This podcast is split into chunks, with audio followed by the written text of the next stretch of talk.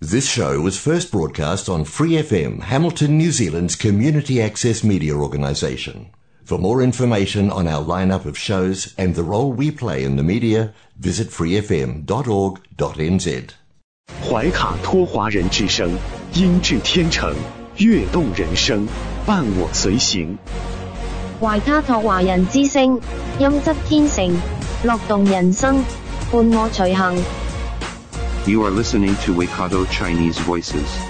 Follow our radio, share the world. 您正在收听的是 FM 八十九点零怀卡托华人之声广播电台节目，我们在新西兰为您播音。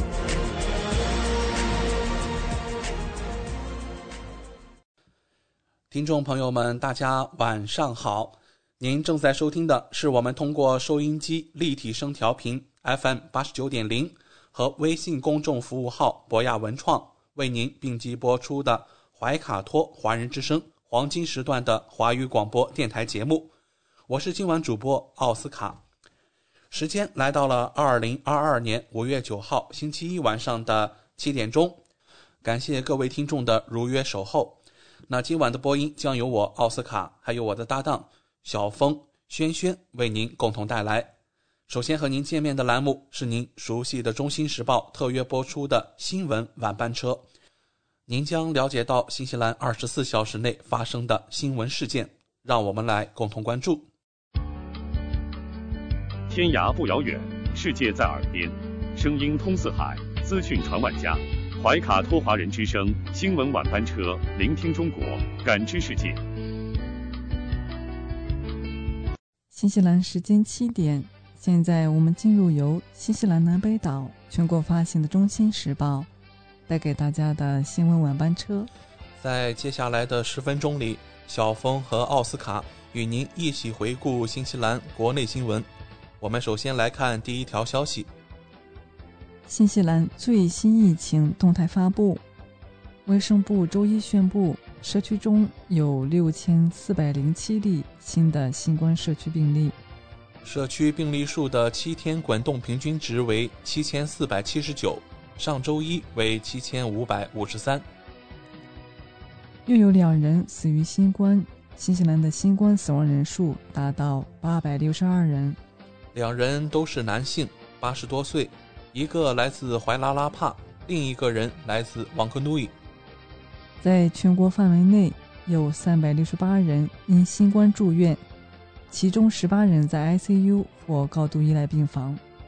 住院人数与周日报告的三百五十人相比，增加了十八人。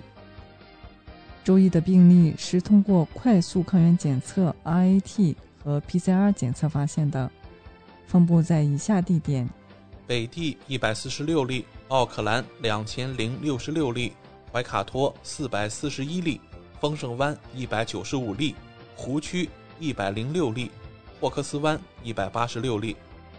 中部地区二百二十五例，旺格努伊五十四例，塔拉纳基一百四十三例，东海岸三十六例，维拉拉帕六十三例，首都海岸四百九十六例。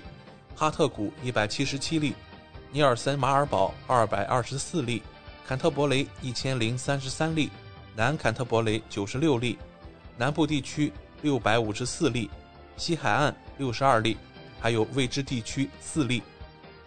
在过去的二十四小时内，边境还发现了五十七例病例。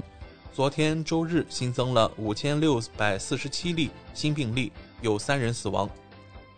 下面来关注新冠病毒变体。流行病学家迈克尔·贝克预测，新西兰的新冠病例将在未来几个月内再次上升，导致住院和死亡人数增加。贝克说，他对昨天确认 BA 五变种已进入新西兰并不感到惊讶。他预计它已经传播到社区。五月一日早前确认 BA 四已抵达新西兰。BA 四和 BA 五都是奥密克戎的子变体。贝克说，新的变种是会导致今年冬天我们的病例数上升的几个因素之一。BA 五已经占领了世界，贝克表示，在新西兰，我们看到原来的 BA 一现在已经被 BA 二取代了。我们还有望看到更多的更具优势或者说更合适的变体逐渐取代以前的变体，这是自然选择。如果一个变种变得更普遍，我们可以说它具有竞争优势。另一方面的影响是它是否更严重，但这需要很长时间才能发现，而且影响它的因素也有很多。贝克说：“随着更多的可传播变体成为主导，感染的人数会增加。预计这将带来更多的住院和死亡人数。被感染的人越多，就会有越多的人患上重症、入院并不幸死亡。新变体的基因组存在显著差异，但可能需要数月时间才能知道它们是否具有可能导致人们出现更严重的疾病。”奥密克戎来了之后，我们在新西兰的高度疫苗覆盖率为我们提供了很多保护，因为就它的实际毒害而言，它与2020年传播的原始病毒非常相似。所以这本质上不是一种良性病毒，只是因为我们在新西兰的疫苗覆盖率很高，尽管我们有一些差距，但这就是能保护我们免受最坏情况影响的原因。贝克说：“边境管制和其他社会限制的放松，也意味着保障措施没有像过去那样到位。预计新病例数量不会保持稳定，而是会波动，并且可以预期当前的几个因素会推动增加。我们已经从非常彻底的关闭边境，转变为允许人们入境并正常的活动。唯一的限制是，他们在入境后七天内。”进行了几次测试，所以当然很多人都会正常的进行社交活动。当他们发现自己被感染的时候，他们通常会感染了其他人，这就是本质。现在我们每天有多达五千人进入新西兰，我们现在与全球病毒变种的多样性相关联。新的变种随着时间的推移，病毒会变得更容易传播。我们的免疫力正在减弱，我们中的大多数人前段时间接种了疫苗，这种保护力正在消失。我们正在减少对病毒的控制，并且我们室内活动时间更多。当我们正在进入冬季，我们知道这会增加呼吸道病毒的传播。流行病学家贝克说，病例数已经显示出上升的迹象。过去三周。奥克兰的新病例每周增长百分之十二，我认为这是我们最终将在全国范围内看到的指标。许多国家正在为老年人和医疗弱势群体提供更多的加强剂，以帮助保护民众。贝克认为，是否需要对整个人群进行加强剂接种，这是应该仔细研究的，这将非常重要。关注疫情对于教育机构的影响。从去年十一月到今年二月，根据教育部的数据显示，有超过四百名学校员工因疫情原因辞职。根据内阁文件显示，教育部从去年十一月开始，在薪资数据收集中加入了新冠辞职清单。目前尚不清楚，在这些辞职的数字中。有多少是和政府在二零二一年十一月十六号至二零二二年四月五号针对教师定制的疫苗强制令有关？内阁文件显示，疫苗强制令使得部分学校出现人员短缺，但在全国范围内，二零二一年的留岗教师数量要比二零二零年多百分之二到百分之三。相当于差不多六百到九百名教师。教育部表示，他们并不强制学校使用疫情规定。此外，教师理事会表示，根据他们收到的报告显示，有二百二十五名因拒绝服从疫苗强制令而被辞退的教师。他们表示，拒绝注射疫苗并不违反教师的专业条例，因为他们不打算采取任何行动。接下来关注疫情对于乳制品行业的影响。由于短期全球需求下降，恒天然在本财政年度首次下调了牛奶价格支付范围，现在预计本季农民每公斤乳制品的价格在九点一零纽币至九点五纽币之间，而之前的预测为每公斤九点三纽币至九点九纽币。恒天然首席执行官表示，价格下调是由于近期的一些因素对全球乳制品需求造成了短期影响。他说，其中包括因新冠导致的中国边境封锁、斯里兰卡的经济危机和俄罗斯与乌克兰的冲突。作为一百四十个国家的出口商，我们一直在处理这类全球事件，但现在。我们看到了多个事件的影响，再加上通胀压力，买家对于乳制品的谨慎态度令人惊讶，这会让我们的农民感到失望。但全球乳制品价格的确正在脱离历史最高水平。恒天然首席执行官表示，虽然乳制品的长期前景仍然乐观，但他预计今年剩余时间全球供需将更加平衡。他说：“由于饲料、肥料和能源成本高昂，预计今年全球的牛奶生产将受到限制。”最后，我们来看一下惠灵顿集会活动后续报道。今年早些时候，在首都举行的抗议活动使惠灵顿市议会损失了超过三十万纽币。该委员会刚刚发布了与占领议会场地和周围街道的。二十三天有关的信息和文件，虽然尚未确定最终成本，但市议会预计已花费二十三万五千纽币，聘请承包商来修复道路、人行道，并在占领结束时清理中央商务区。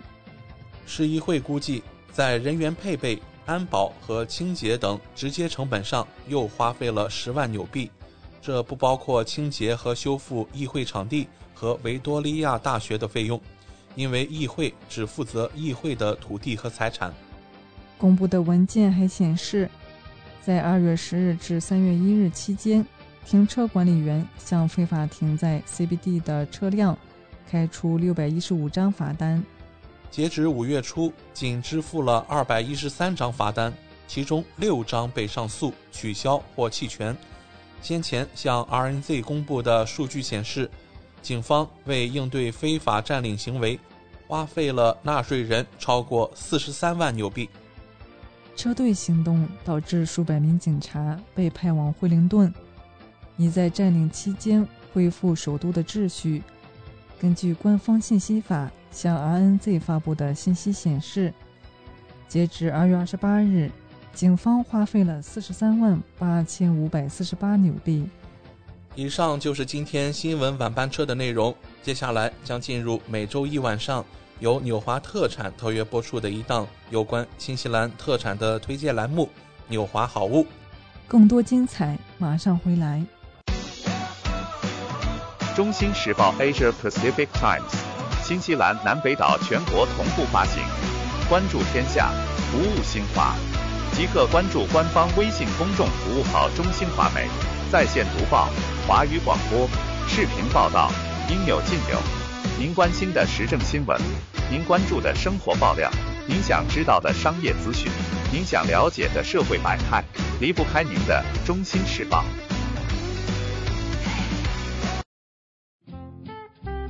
您正在收听的是怀卡托华人之声，调频立体声 FM 八十九点零。这里是新西兰中文广播电台节目。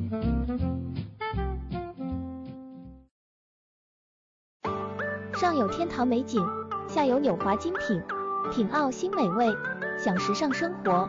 纽华特产，生态领先，欢迎进入纽华好物花园，让我们一起种草吧！选全球特产，还看纽华好物。各位怀卡托华人之声中文广播的听众朋友，主播奥斯卡问候大家晚上好，感谢您继续关注我们的节目。从二零二一年开始，怀卡托华人之声迎来了一位全新的品牌嘉宾，我们请出新西兰纽华特产的好物推荐官，和收音机前和正在线上收听节目的新老朋友们认识一下。大家好，这里是纽华好物，我是你们的种草师小牛，今后就由我来给大家种草啦。小牛晚上好，很高兴在今后的每周一与您共同为听众朋友带来我们的纽华好物。没错，纽华好物是一档介绍新西兰本土特产的栏目，其中“纽”就是代表英文音译的纽西兰，也是华人朋友习惯发音的新西兰，而“华”自然就是中华大地了。纽华特产的名字太有意义了。收音机前和正在线上收听节目的听众朋友，通过哪些渠道可以了解我们纽华特产呢？纽华特产的官方网站是三 w 点 n z i n c n 点 com。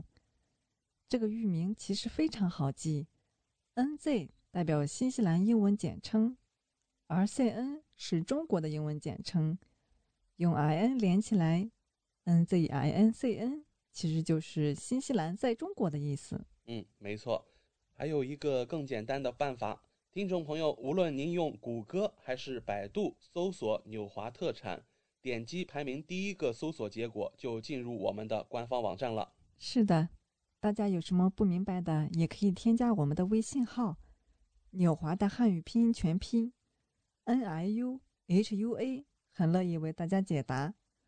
当然。大家还可以通过每周全国出版的《中新时报》醒目的位置，找到纽华特产最新最全的整版促销海报。嗯，线上购物的确是在疫情期间保证自己和他人健康的安全方式。小牛，我们消费者在纽华网上购物的时候，在支付环节也会更方便吗？嗯，是的，主持人这个问题，相信大家都很关心。数年以来，纽华特产与时俱进，在前期人民币纽币银行转账的基础上，先后开发并上线银联支付、微信支付以及支付宝扫码支付。您可以方便的使用您喜欢的方式，通过人民币或者纽币进行支付，完全不产生任何手续费。有这样简单便捷的多项选择，真是太好了。下单以后，我们可以看到物流情况吗？没问题，纽华特产在用户后台植入了您的专属物流跟踪系统，保障海淘用户随时掌握国际快递清关的状况，真正让消费者做到全程监控。上周纽华好物通过推荐官小牛的介绍，相信听众朋友对于汤普森奶基草护肝片、汤普森奶基草护肝精华。还有奥家宝维骨力、奥家宝的活性钙镁片 D 三以上产品有了一个比较详细的了解。那么今晚的节目，我们和大家聊些什么话题呢？面膜是绝大多数女性朋友喜欢的护肤产品，今天就来给大家种草一款纽华特产买一赠一活动中的新品。赛利菲克斯贴片面膜，一盒五片装，它蕴含极地冰川水，浮出水润肌，所以叫极地冰川水光充盈面膜。哦，小牛纽华特产的这款赛利菲克斯极地冰川水光充盈面膜的具体功效有哪些呢？它含有六大功效，从内至外复活美肌。第一个功效是，它可以补水锁水，让补水不止在肌肤表面，这可是很多护肤品做不到的哦。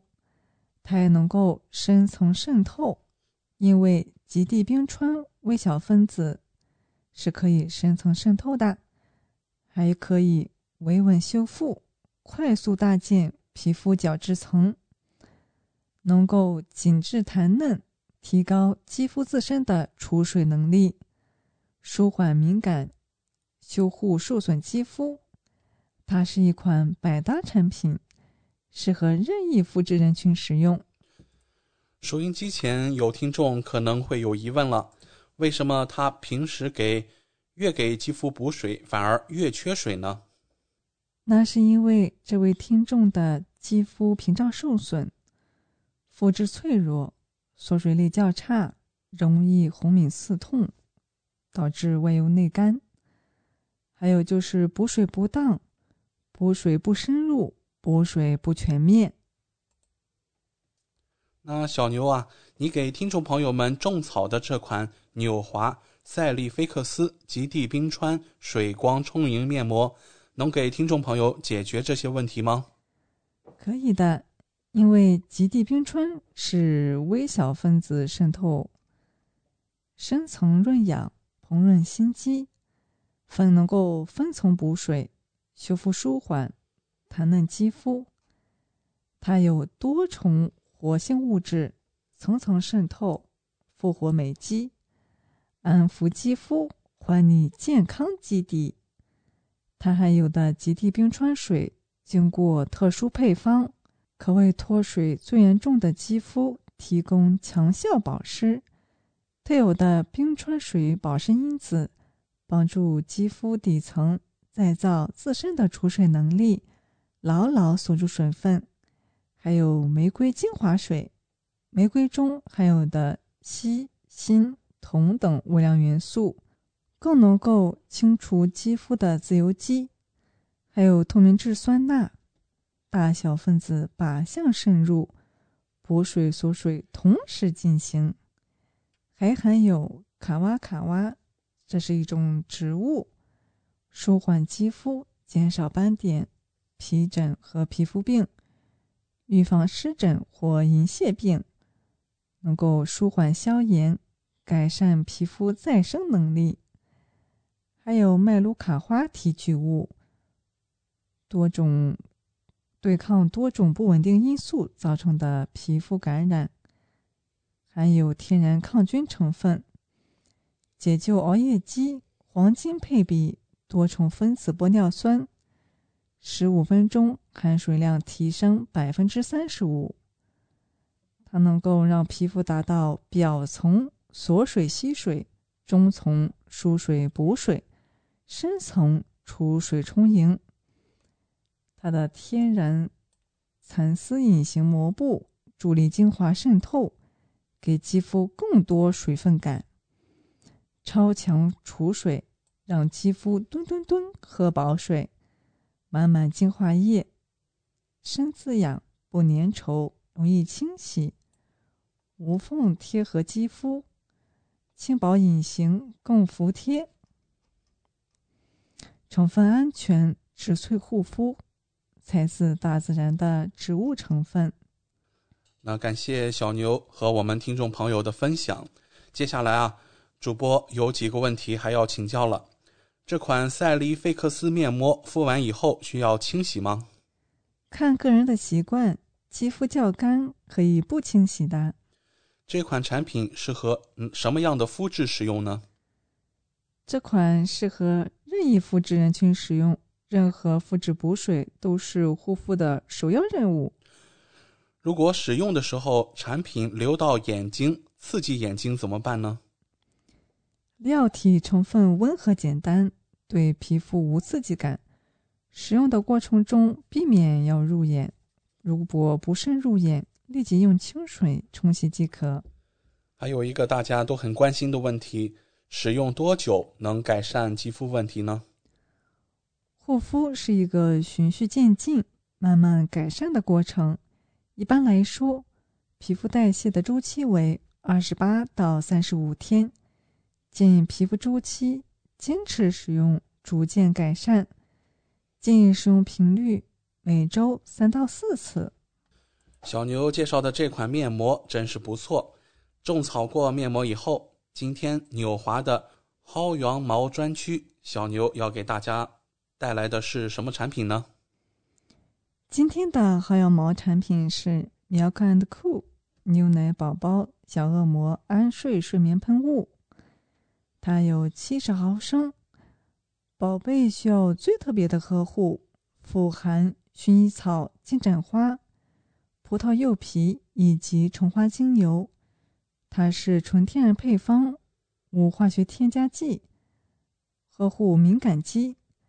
Milk and Cool 牛奶宝宝小恶魔，安睡睡眠喷雾，含有澳洲天然的薰衣草、金盏花、葡萄柚皮以及橙花精油，以传统的自然疗法安抚宝贝情绪，舒缓小恶魔的焦虑、疲劳还有烦躁，同时可以有效杀灭空气中的有害细菌，抗炎舒缓，去除空气中的异味，让小宝贝们快速进入梦乡。对于失眠的成人来说，也是很好的助眠喷雾哦。哦，那是不是可以说纽华特产的 Milk and Cool 牛奶宝宝小恶魔安睡睡眠喷雾，大人小孩都可以用了？那真是太好了。小牛来说一下睡眠喷雾含有的天然成分都发挥着什么作用吧。薰衣草香气清新优雅，性质温和。是公认最具有镇静、舒缓、催眠作用的植物。还有葡萄柚皮，能够抗炎、舒缓、去除空气中的异味。金盏花提取物对中枢神经系统有镇静作用，可以促进睡眠。橙花能够催眠，使人精神愉快、情绪起伏、歇斯底里和受到惊吓时。橙花能提供安抚作用，带来祥和的感受。嗯，这些纯天然的植物成分真是让人安心。最近还有听众朋友向我们咨询，有没有哪些产品啊能够缓解口腔溃疡的？被口腔溃疡困扰的听众朋友吃不好也睡不好，小牛能给支个招吗？那就需要纽华特产的康维他。麦卢卡蜂胶牙膏了，它是甘草味的，是一百克装。全球深具公信力的天然健康品牌康维他，新西兰麦卢卡蜂蜜最大的生产商，源自一九七四年，百年养蜂匠心品牌，是 UMF 协会认证，抗菌活性，UMF 标志。政府亲身力荐，市长亲见，盛誉全球。康维他麦卢卡蜂胶牙膏，珍稀蜂胶自然力，为每一颗牙齿纯净护理，能有效缓解口腔溃疡。纯净权威，NPA 认证，温和产品，孕妈和孩子都可以使用。从蜜源到成品。点滴纯净可追溯，逾百岁的康维他创始人克劳德，孩童时便有了自己的蜂箱，他的养蜂技艺随康维他建立而代代传承。康维他严选新西兰天然麦卢卡花蜜源地，三万三千个自由芳香，先进严密检测，确保送到你手上的康维他都是纯净无污染。全球甚少的纯净蜂胶牙膏，每一罐康维他都拥有新西兰纯正血统。每天总会不可避免的摄入牙膏残留物，选择成分天然牙膏，远离沉积性有害威胁。康维他是少数能通过美国天然产品协会 NPA 认证的牙膏，确保真正纯净。NPA 四大特性。认证牙膏纯净特质，天然成分需百分之九十五加无有害化学物，温和不致敏，孕妈和孩子都可以使用。非动物测试，爱护生态平衡，包装朴实，环保绿色材质。每一次刷牙都是天然有效的享受，精纯独特的大自然成分。带给你更契合的口腔修护力，从亿万种自然生物中精挑细选，成分简单而独到，确保天然纯度，给你恰到好处的真实。麦卢卡蜂胶能够清火抗溃疡，还含有茶树油，能够抗菌消炎，木糖醇能够固齿防蛀。珍惜纯净麦卢卡蜂胶轻松带走反复口腔溃疡，畅快饮食，也再无后续烦忧。康维他蜂胶来自原始森林里的饲养蜂巢，采用世界顶端提纯技术，不留杂质，确保纯粹，让蜂胶发挥更强大的口腔治愈力，为吃货的你、易上火的你远离口腔溃疡滋扰。蜂胶可以抗溃疡，促进组织修复，抗菌消炎，调节免疫。蜂胶融合了茶树油，双重抑菌修护，渐渐发现牙龈不再出血，口腔总有的异味也慢慢消散。茶树油是百千层叶中萃取的天然植物精油，它拥有抗菌、抗炎的特性，配合麦卢卡蜂胶，更好的缓解牙龈出血，强健牙龈，温和呵护易过敏的牙齿。它还含有自然界的甜味剂木糖醇，以健康的甜抵御蛀牙。爱吃甜食的你更需要特别保护。我们采用天然木糖醇代替氟，可以减缓口腔 pH 值下降，减少牙齿酸蚀和牙斑的产生，远离蛀牙。比氟更温和健康，即使不小心吞咽也无妨。全植物低泡设计，深入牙缝的温柔洁净，就像专业洗牙般的清新顺滑。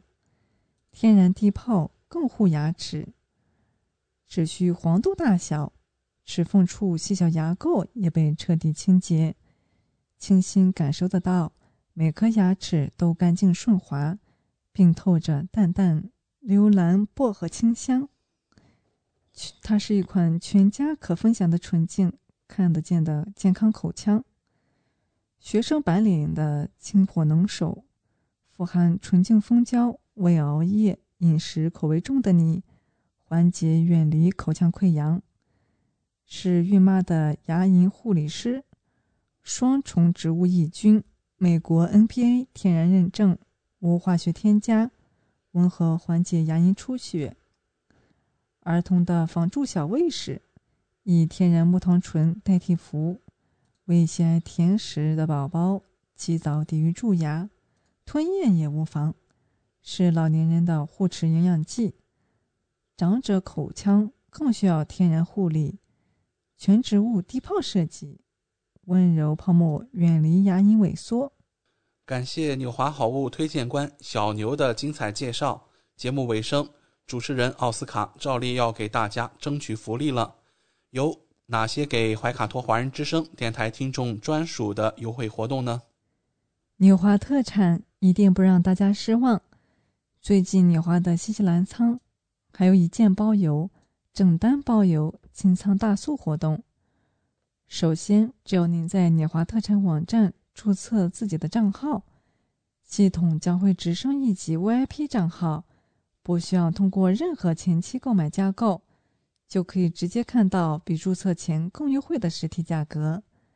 同时，您购买的数量越多，会员体系升级的越高，后台看到的价格体系就会更好，真正让利于消费者。尤其现在疫情期间，政府鼓励大家非必要不外出，因此纽华特产希望通过这种方式。鼓励大家在线上消费的行为，减少病毒传播的机会。怀卡托华人之声的专属福利来啦！如果还想更多的了解我们的好物，听众朋友可以添加微信客服“纽华”的汉语拼音全拼 “n i u h u a” 联系我们。一周内添加我们微信客服的听众，只要备注“木糖醇”，就可以领取二十元的优惠券哦。这是怀卡托华人之声听众朋友的专属福利，通关密码只在本台播放，而且每周都不一样，还请您注意收听啦。感谢纽华好物推荐官小牛带给怀卡托华人之声的专属优惠，期待下周同一时间您继续带我们分享纽华好物。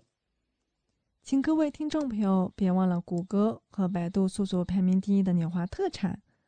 或者可以随时添加我们的微信客服纽华大汉语拼音全拼，就可以看到我推荐的超多好物啦！谢谢大家，谢谢小牛做客怀卡托华人之声。纽华特产立足澳新本地，为世界各地消费者与生产公司之间打造了流畅的沟通渠道，避免不必要的中间商，厂家直接供货，一手货源保证。纽华特产现已具备澳大利亚、新西兰、德国、香港、韩国、泰国、英国七地大型仓储仓库，与知名品牌商联手合作。涵盖千余种保健、强身、养生等特产品，丰富了海内外客户的选择，成为广大代购和电商首选平台之一。请大家每周一晚七点十分锁定怀卡托华人之声，我们和纽华好物推荐官小牛在这里不见不散。上有天堂美景，下有纽华精品，品澳新美味。享时尚生活，纽华特产，生态领先，欢迎进入纽华好物花园，让我们一起种草吧！选全球特产，还看纽华好物。资讯全方位，生活零距离，新西兰大小事，有声世界，无限精彩。亲爱的听众朋友，大家好。很高兴我们在这个寂静的夜晚和您在空中电波相会了。现在我们来到了新西兰大小事节目单元，在这里我们和听众朋友们分享发生在怀卡托周边以及新西兰全国的新闻资讯。希望今晚的节目能够带给您所关心的、所感兴趣的新闻内容。我是今晚主播奥斯卡。首先啊，我们会把目光聚焦到新西兰总理杰森达·阿德恩身上。那么他呀，现在也是登上了国际头条，因为伴侣感染了新冠病毒，新西兰总理啊将居家隔离七天。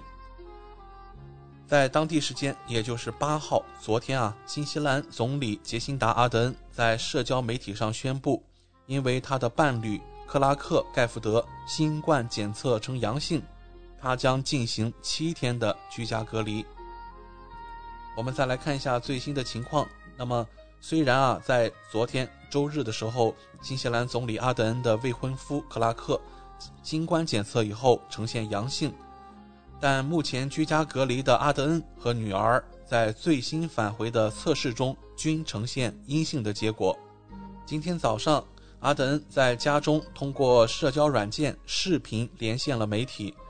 在连线的时候，他表示啊，我们一家人近两天的经历与过去几个月大部分地区的民众所经历的情况相同。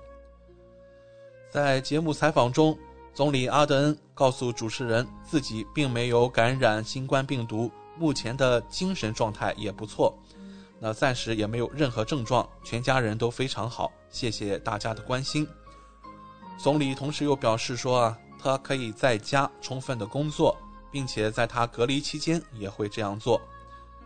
总理强调，国会的很多工作都可以通过远程来完成。不过，目前未婚夫更多的只能依靠自己，因为没有人可以照顾他。事实上，这已经是总理阿登第二次被视为密接者而被隔离观察了。在年初的时候，他和总督辛迪。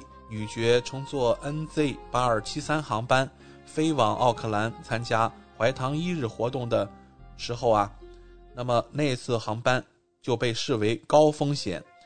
随后啊，总理阿登和总督就开始了自我隔离。我们在此前的节目中也报告过呀，总理非常支持民众打疫苗，而且自己也是身先士卒，完成了三剂包括加强针的注射。我们在这里也期待总理尽快解除隔离，重新返回工作岗位。那在接下来的时间，我们继续和您关注民生经济问题。在此前的节目中，我们报道过呀，在最近很多的水果蔬菜都出现了价格波动。那么其中啊，大蒜也是在之前我们的节目中成为头条。呃，我们看到在新西兰连锁超市康当，在一个标价当中啊，对于大蒜每公斤的标价来到了将近六十纽币，这也是震惊了所有的小伙伴。那今天啊，我们看到康当超市宣布，从下周一开始啊，他们家的五百多种必需品的价格将在整个冬季都保持不变。这其中啊，包括罐装的番茄、黄油、奶酪、糖、面粉，还有一些蔬菜等主食的价格都不会上涨。尽管啊，在冬季时，通常这些商品的价格会出现上扬。而超市的这一举动是在新西兰人面临生活成本危机、通货膨胀率为百分之六点九的情况下做出的。目前的通货膨胀是自一九九零年以来的最高水平。康当的董事总经理斯宾塞·塞恩在采访中表示，尽管在过去十个月里，由于燃料、原材料和运费成本上涨，超市方面也收到了近一千份供应商要求提价的申请，但超市还是冻结了这些商品的价格。超市的总经理说：“啊，目前影响食品价格的因素太多了，我们每周都在与供应商合作，以帮助尽可能多的抵消成本上涨，以免我们的顾客受到影响。但现在是我们都受到了目前的环境影响。”来自健康专家尼基贝赞特的说法是，在康当超市宣布冻结价格的商品中，十九种是酒精饮料，三十七种是零食和甜食，还有二十二种饼干和三十种甜点，而新鲜水果、蔬菜和肉制品很少。这位专家表示：“我们没有看到要冻结更多新鲜的天然食品，这真是太可惜了。”这些食物应该是我们吃的主要成分，也是人们发现越来越贵的食品。虽然有蔬菜罐头价格可以冻结，这是一件好事，但如果增加更多的冷冻食品以及肉和鱼类，那就太好了。超市方面告诉媒体，水果、蔬菜、肉类和奶制品特别容易受到价格波动的影响。在三月份，商务委员会的一项调查中发现，有两大巨头主导的超市行业的竞争对消费者相当不利。他们占据了新西兰主要食品店相当于百分之九十的市场份额。除了食品价格，相信啊，油价也是公众特别在意的一个方面。那在三月份的时候，随着油价的飙升，政府曾经大幅削减了燃油税。并将公共费用减少，为期三个月。然而，大家发现现在的燃料价格还在再次攀升，那这是为什么呢？原因啊，并不是因为燃料公司试图增加利润。来自零售能源价格数据网站的数据显示，新西兰燃料价格位于全球的高端。汽车协会发言人特里克林斯告诉媒体。那这也是一场完美的风暴，是由欧盟对俄罗斯石油的制裁、高利润，以及随着新冠国际限制放松而增加的需求所推动的。在国际上，随着欧洲和美国的人们开始在假期时进行旅行，汽油的需求将会上升。国际柴油短缺是一场同样影响欧洲的危机。制裁俄罗斯也意味着包括新西兰在内的全球供应将减少。虽然新西兰的原油供应来自新加坡，但由于需求高而供应少，因此成本更高。能源部长梅根伍兹承认，原油价格上涨正在推高燃料成本，但周四啊表示说，加油站的利润率也是保持在低位。柯林斯表示赞同这一点。称石油公司正在尽最大努力降低价格。柯林斯表示：“我们的加油站不是这里的反动派，他们并没有过多的利润。燃油价格上涨不会立即结束，并估计新西兰人最乐观的估计要达到每升支付约三纽币。”柯林斯预计电动汽车需求巨大，但供应呀也是短缺。不幸的是。乌克兰拥有制造电池所需要硅芯片的一半矿产资源，因此该行业将受到供应问题的限制。而在上周五，当被问及在三个月结束以后，政府是否会考虑延长这一减税措施，总理阿德恩表示他也不知道。总理说：“我们目前处于如此不确定的环境中，我们可以在全球范围内看到乌克兰战争对燃料价格的影响，以及它对人们的影响方式。由于存在不确定性，我们出台了这样的政策。”我们只是不知道这场战争的未来以及它将对我们产生的影响，但我们希望这些短期措施能够暂时缓解这种压力。我们将在几个月以后寻找到我们所处于的正确的位置。除了经济和民生，相信大家还会对社会治安抱以期待，因为一个安居乐业的社会啊，需要公共治安的一个良好的维护。那么，对于政府打击犯罪过于软弱的指责呀，总理杰森达阿德恩今天也是给出了反驳。根据一份最新的民调发现，大多数民众认为警察部长威廉姆斯对于犯罪不够严厉。调查询问现任的警察部长是否对犯罪过于软弱，百分之六十八点三的受访者认为是这样的，仅有百分之十八点三认为并不是。国家党警察事务发言人马克持有相同的看法。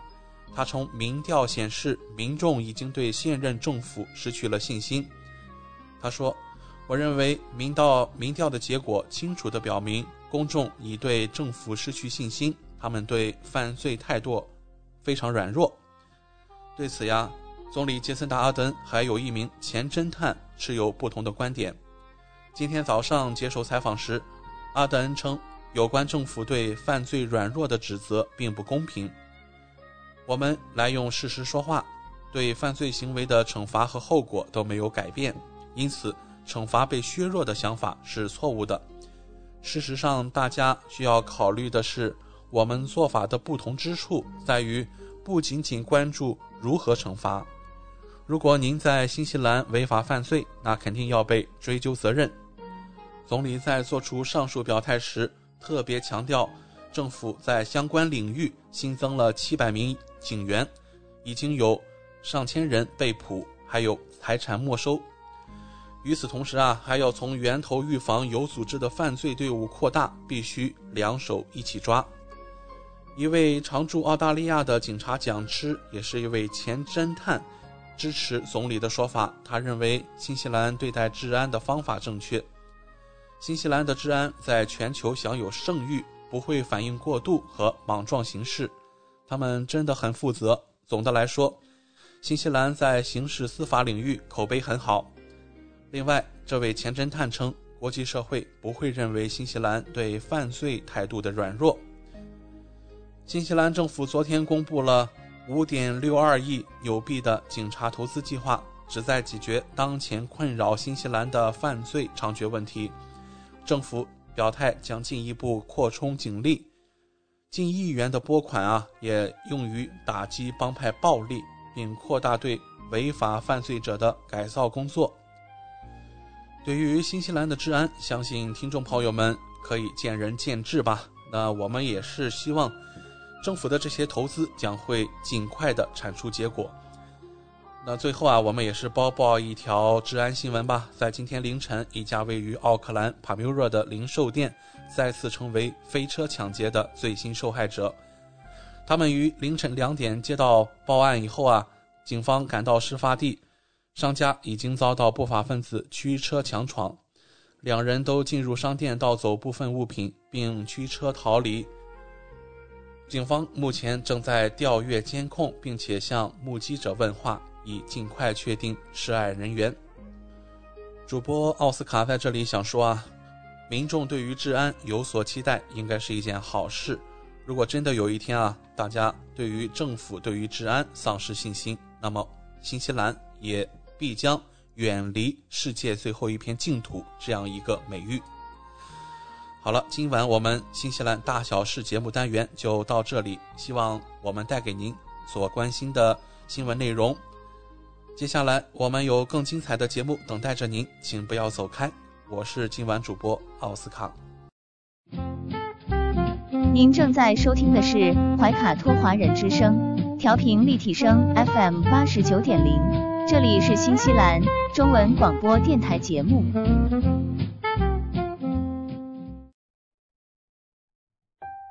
光影随行，戏如人生。怀卡托华人之声中文广播带给您精彩经典的影视剧和纪录片分享，让我们与您展开一段胶片之旅。共同陶醉于光影世界。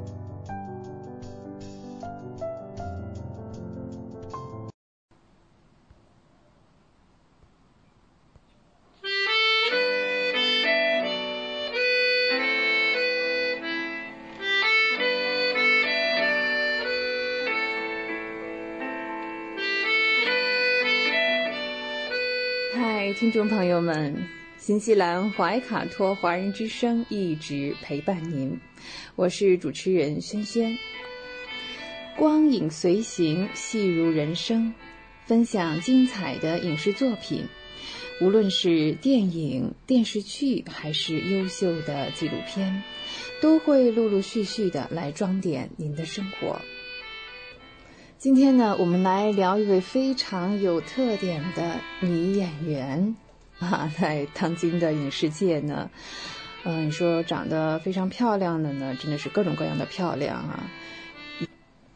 但是长相普通却又演技精湛的演员可不是那么多哟。对，有颜值不等于有实力啊。前一阵呢，有一个电视剧叫做《亲爱的小孩》，非常的热啊，许多的观众朋友呢都为其中的一个角色方一诺流下了同情的眼泪。从怀孕时的痛苦，到分娩时的折磨，还有月子里的狼狈不堪，再到婚姻出现问题时的焦头烂额，孩子生病手足无措等等。呃，有的时候甚至让人感觉都不忍直视，因为呢，演员任素汐给人的代入感实在是太强了，连中央电视台呢都对她大加赞赏，说呢，从看得见的新生斑点到看不见的心理落差，每个孕期妈妈都要接受自己巨大的变化，恭喜新生命的诞生。更要感谢妈妈的坚强和勇敢。啊，作为任素汐呢，我，真可以说啊，她的颜值是普通的，也没有什么背景。这样一位演员，如何能够在激烈的竞争中一马当先？那任素汐似乎和这个角色方一诺一样，也是历经了千难万苦。首先呢，任素汐的原名叫任国涛，呀，像个男孩子啊，出生于一个文艺家庭，妈妈是幼儿教师，爸爸是一个二胡演员。那他和姐姐呢，从小也是继承了父母各方面的特长。任素汐考入了中戏的导演系，姐姐也考入了北京电影学院。那也是由于这个任国涛这个名字啊太过的男性化，后来呢改名为任素汐，现在更加的温婉一些。作为地地道道的山东姑娘，任素汐呢始终是保留着家乡人特有的淳朴和善良，以及认真与倔强。她本想以后像许鞍华呀、呃李少红那样成为一名导演，没想到呢大二的时候一次呃。偶然的机会让他与舞台表演结缘，从此改变了他的人生。这真的说起来，舞台实在是一个有魔力的地方。呃，导演是在幕后的军师，演员呢可是现场的将领。嗯，演员的表演力在某一瞬间的爆发，以及应变的能力在紧急时刻的及时展现出来，这种感觉。哇，实在是太吸引人了。呃，从此呢，任素汐下定决心，她不做导演了，要做一名优秀的演员。毕业之后的任素汐演电影、排话剧，嗯，因为她这个相貌平平，性格又比较直率，所以大多数呢都是表演喜剧角色。呃，不过呢，她依旧珍惜每一次演出的机会。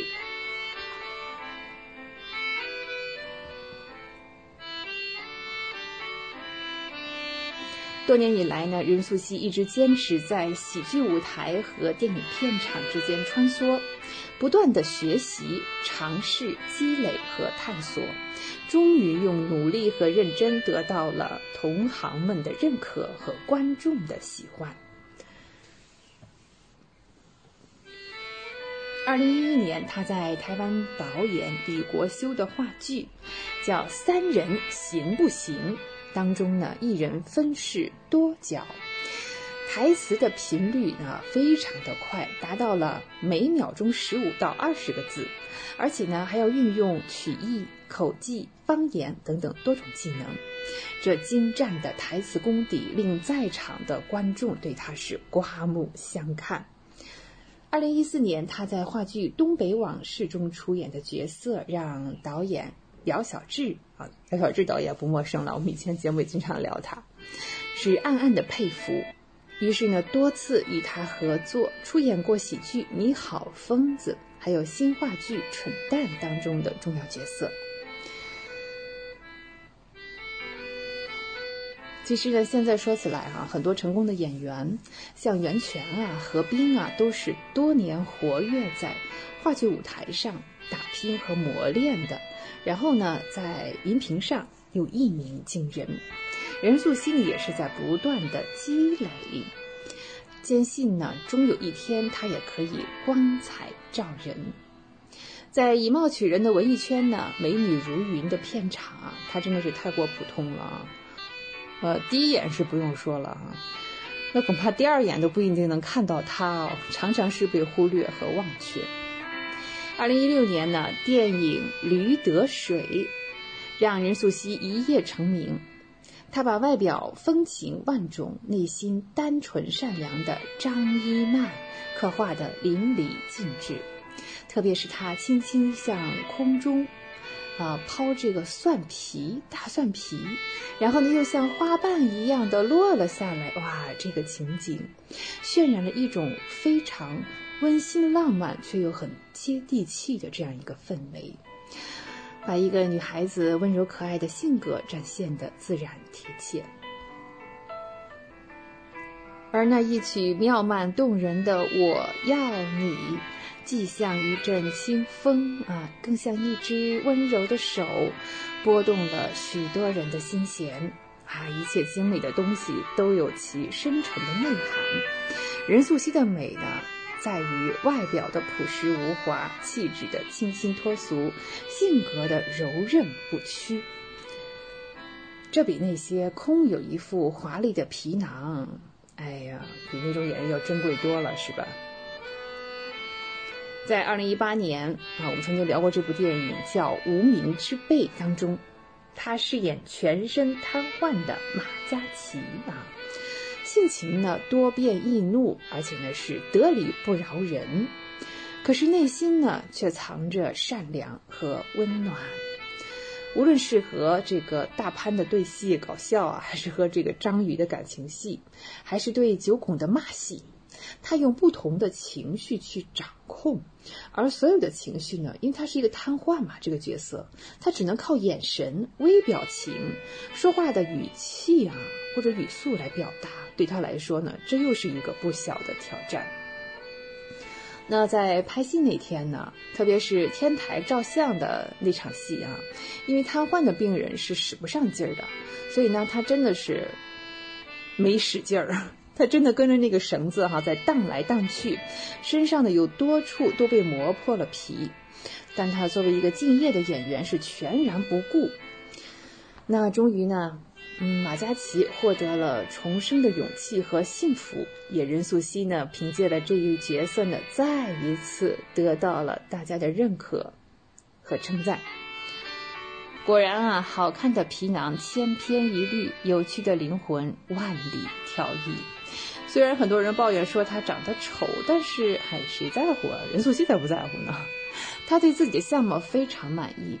其实呢，越是这样子呢，就是让观众呢更多的精力放在他演绎的角色和他的演技上，而不是过多的关注他的脸蛋儿呢。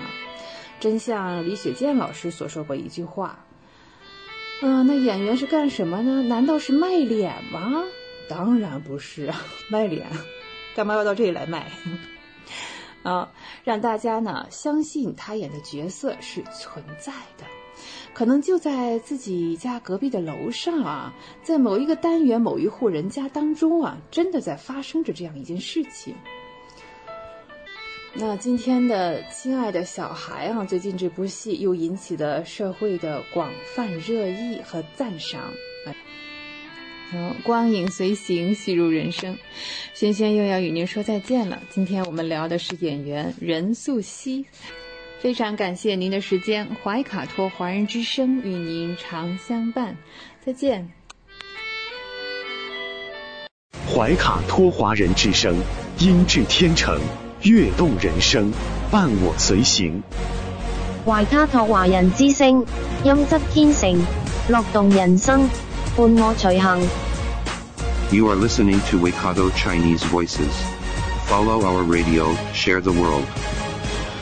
您正在收听的是 FM 八十九点零怀卡托华人之声广播电台节目，我们在新西兰为您播音。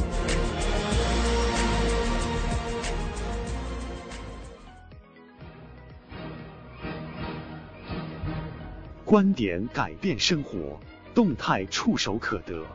中新时报特约节目，全球新闻纵览，关注大千世界。传播价值资讯，怀卡托华人之声整点播出。家事、国事、天下事，事事关心。这里聚焦了社会的点点滴滴，最新最快的国内外政治经济动态，尽在每周一八点的全球新闻纵览。今晚直播间为您播报的主持人是小峰和奥斯卡。首先，我们来关注中国大陆新闻。庆祝中国共产主义青年团成立一百周年大会，五月十日上午隆重举行。习近平将出席大会并发表重要讲话。水利部消息，今年一季度，中国完成农村供水工程建设投资。一百五十四亿元，提升了四百二十九万农村人口供水保障水平。五月八日中午，贵州省毕节市织金县崇关镇白岩村发生一起山体滑坡垮塌事故，目前获知有三人被埋，当地调派上百人救援。北京大兴国际机场临空经济区中央公园年内开工，明年投入使用。上海三月以来发放助企纾困贷款千亿元。八日下午，多位杭州市民称接连听到了巨响，称感觉房子都在震动。五十里春江花月夜，杭州亚运会场馆上演沉浸式夜游。广州五月二十日婚姻登记已约满，民政局呼吁错峰办理。珠海金湾区六十三个重点项目签约，总投资超一千八百亿元。珠海红旗芒洲隧道进入盾构施工阶段。新疆阿克苏地区引进羊角蜜、车厘子等特色种植，助群众增收。四川昨天发布二十一条暴雨蓝色预警。带来一组经济新闻：截止四月底，中国石油市场主体达一点五亿户，仍保持百分之十点五的较高增速。北京市银行业协会倡议，对受疫情影响较大的企业个人做好金融纾困。成都市推行新建商品房。交房即交证改革试点，长江干流乌东德、白鹤滩、西洛渡、向家坝、三峡和葛洲坝六座梯级水电站多年累计发电量突破三万亿千瓦时。比亚迪工厂因气体排放问题遭投诉，长沙成立调查组。香港抖音集团三位董事公布，梁汝波领衔，没有张一鸣。欧莱雅宣布在中国设立首家投资公司，落户上海奉献东方美谷。带来一组疫情新闻，国家卫健委五月八日通报。七日，三十一省市新增确诊病例三百二十九例，本土病例三百一十九例，包括上海二百一十五例，北京四十四例，河南二十五例，广东二十一例，青海四例，吉林三例，重庆两例，河北一例，内蒙古一例，黑龙江一例，江苏一例，浙江一例，新增死亡病例八例。均为本土病例，均在上海。新增本土无症状感染者四千零六十五例，其中上海三千七百六十例，辽宁八十五例，河南七十六例。五月七日十五时至八日十五时，北京新增本土感染者三十九例，涉及七个区，均为管控人员。北京市政府新闻发言人徐和建表示。北京与疫情的较量正处于焦灼状态。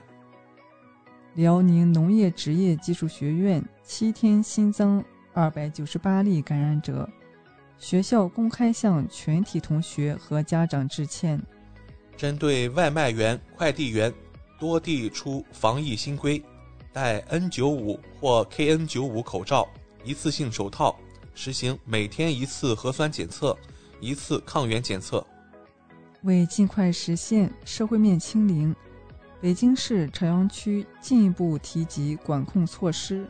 通知要求，生活或居住在朝阳区人员全部严格落实居家办公。北京六十六家企业防疫不力被通报，涉周黑鸭、达美乐、快乐蜂等。上海目前未发现传播力更强的新冠病毒新变异株。法治方面，江西南昌市粮食局原副局长陈刚文接受纪律审查和监察调查。西藏阿里地区原行署专员彭措接受纪律审查和监察调查。甘肃白银列车脱轨坠桥事故调查，地面肇事货车长期带病作业，与铁路桥梁相撞。事故造成铁路桥梁翻转倾斜，导致列车脱轨，直接经济损失七百九十七点九三万元。军事方面，根据疫情防控工作有关要求，郑州和天津考区推迟军队文职考试。妈妈，我爱您！部队官兵以多种形式迎接母亲节。文体新闻，教育部消息。三十二所地方薄弱师范院校获师范教育协同提质计划支持。中国人民大学、南京大学以及兰州大学等高校退出国际高校排名，不再向机构提供资料。教育部明确，九月起中小学生要学煮饭、修家电了。中国妇联教育部消息，首个全国家庭教育宣传周。五月九日至十五日活动启动。南京大学等发现有望借助月壤生产氧气和燃料。中国古代用币在维也纳艺术史博物馆展出，展览将持续到二零二三年四月二十三日。港澳台方面，港澳新闻：截至八日零时，香港新增二百六十六例确诊病例，新增两例死亡病例。其中，经核酸检测确诊病例一百一十二例，快速抗原测试系统接获一百五十四例重报病例。香港回归二十五年的关键时刻，第六届香港特首候选人李家超以一千四百一十六票获高票当选，投票率百分之九十七点七四，一国两制开新篇。林郑月娥表示。衷心祝贺李家超先生当选，会与行政长官人选做好交接。国务院港澳办表示，新选制展现新气象，新起点共创新辉煌。香港中联办表示，祝贺香港特区第六任行政长官选举圆满完成，期待香港迈向更加美好未来。香港财政司司长陈茂波表示，经济增长预测无可避免需下调。澳门举行方舱医院首次跨部门演习。台湾新闻：五月八日，台湾新增四万四千二百九十四例本土病例，新增十二例死亡病例。国台办发言人朱凤莲表示，愿协助台湾抗疫。台湾渔民在钓鱼岛周边海域拍摄到辽宁舰编队，第一次见这么大阵仗。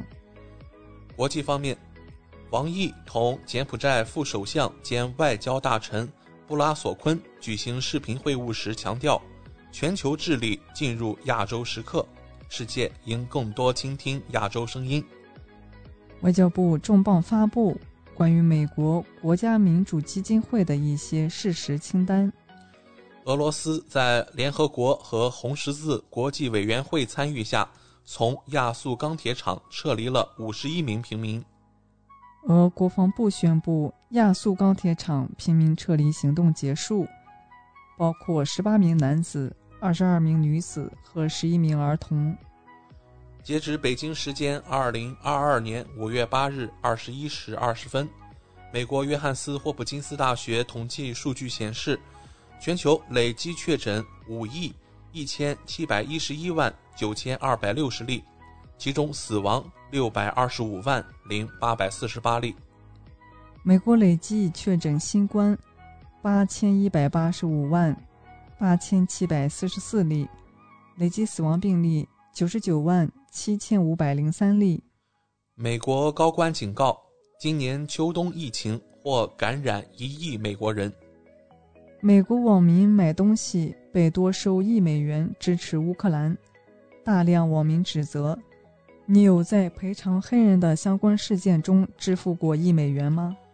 美国纽约地铁枪击案嫌犯以恐怖主义罪被起诉，最高可判终身监禁。胜利日阅兵前夕，普京发誓：“胜利将是我们的。”俄罗斯国防部消息。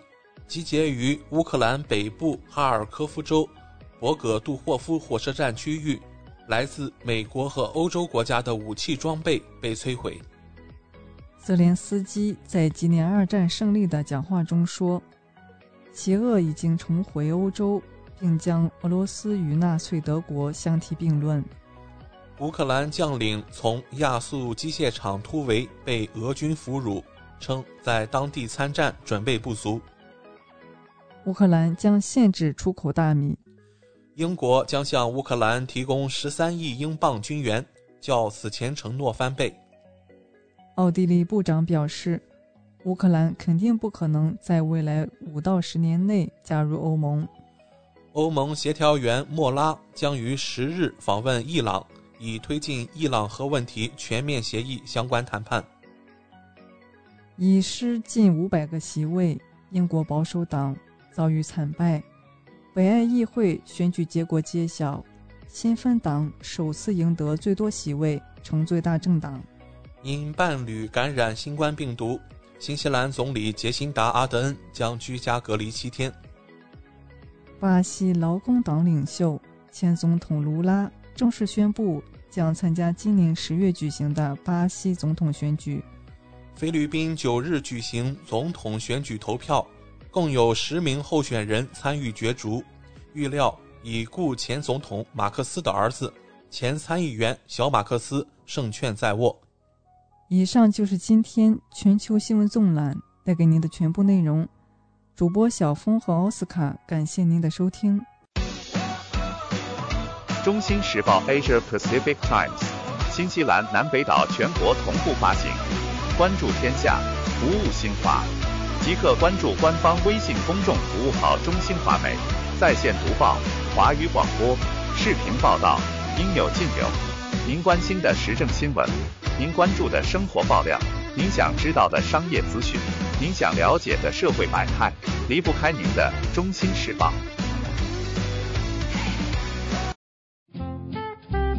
您正在收听的是怀卡托华人之声，调频立体声 FM 八十九点零，这里是新西兰中文广播电台节目。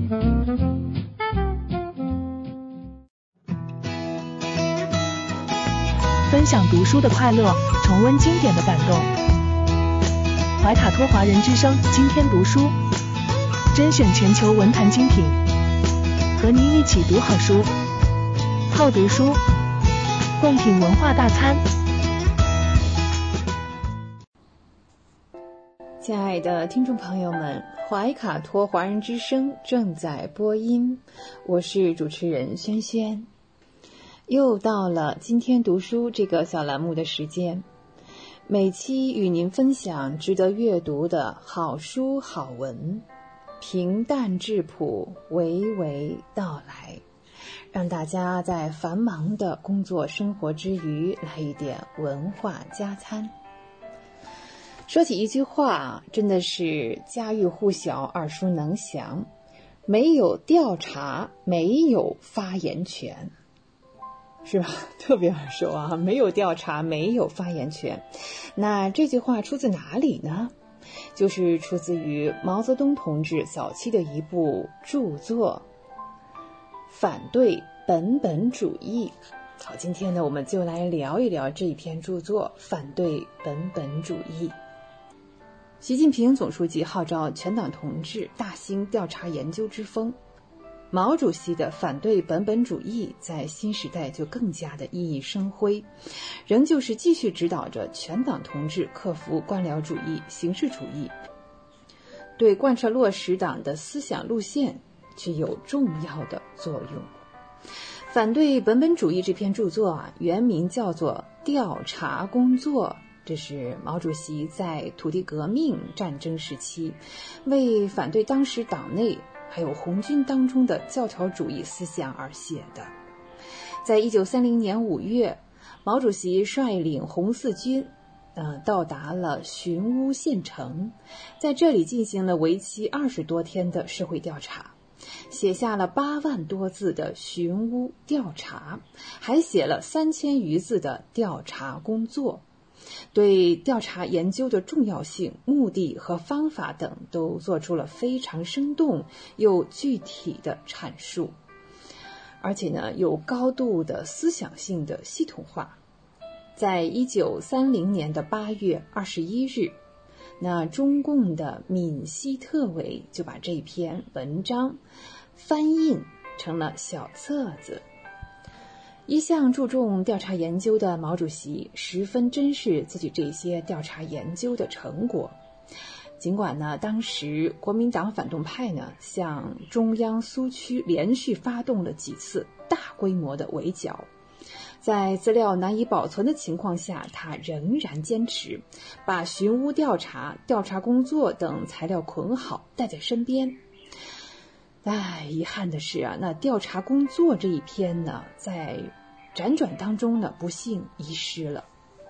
为此，毛主席非常的惋惜，曾经多次与人谈起他。他说：“哎呀，我想起这篇文章啊，就像想念自己的孩子一样。”这一失散啊，就是整整三十年。在那个白色恐怖的年代，冒死藏下这样一本小册子，并能够使它重现于世的，又是谁呢？我们要感谢福建省上杭县的一位老党员，他叫赖茂基。赖茂基是上杭县人。二十世纪的三十年代呢，赖茂基在以代阴县苏区做贩牛生意为掩护啊。然后呢，为红军呢送信送物。他的家呢也是红军的地下兵工厂，哇，功不可没，生产了大量的枪支弹药。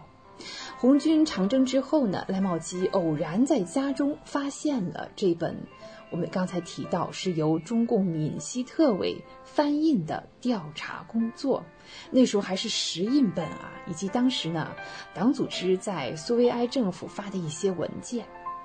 凭借着一名共产党员的政治觉悟，他觉得这是一本很重要的书。当时呢，哎，那一带呢已经沦为了国民党统治区，家里私藏毛泽东的书，如果被敌人发现，后果是难以想象的。那因此呢，赖茂基就把调查工作，也就是后来的这个反对本本主义啊。这个小册子用油纸包好，放在一个小木盒子里，然后呢，在家里的墙壁上凿开一个洞，把小木盒子藏在洞里，再把洞封好。他没有告诉过任何人，在心底里，他始终相信，总有一天革命会胜利。这篇著作，这些文件。会重见天日。到了一九五五年四月，中共中央办公厅发出了在全国范围内征集历史资料的通知。一九五七年的二月，赖茂基老人毅然把小木盒子及藏在里面的调查工作这篇著作呢，作为重要的革命文献文物，呃，捐献出来。一九六一年一月，毛泽东的秘书田家英从中央政治研究室工作人员那里发现了《调查工作》这个著作，立刻交送给了毛泽东。啊，当看到这本纸张已经发黄的小册子的时候呢，毛主席高兴地说：“失散多年的孩子终于找回来了。”一九六一年的三月。毛主席将调查工作的题目改为“关于调查工作”，同时呢还加了暗语。一九一九六四年，在毛泽东著作选读当中呢，毛主席把他的名字改成了“反对本本主义”，还亲自做了批示。这是一篇老文章，是为了反对当时红军中的教条主义思想而写的。那时没有用教条主义这个名称，我们叫它本本主义。现在注重调查研究已经成为我们党的优良作风和传统。反对本本主义这篇著作呢，也可以是说是历尽了千辛万苦。呃，在当前我们新时代的社会主义的国家生活、个人生活当中呢，依旧会起到重要的指导作用。有温度，会思考，爱生活。今天我们大家分享的呢是毛主席的反对本本主义。以上就是本期的今天读书。今天读书，我们天天读书。我是轩轩，下期节目我们再会，再见了。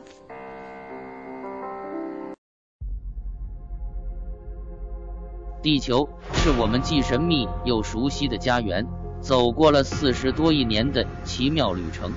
怀卡托华人之声《地球传奇》，了解我们对地球的探索、文明的兴衰简史、环境与人类的关系、科技的发展进步，开启一段各方角色在地球舞台演绎的故事。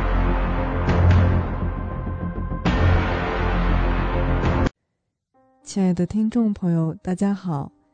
新西兰周一的晚上，感谢您继续守候。怀卡托华人之声，我是主持人小峰。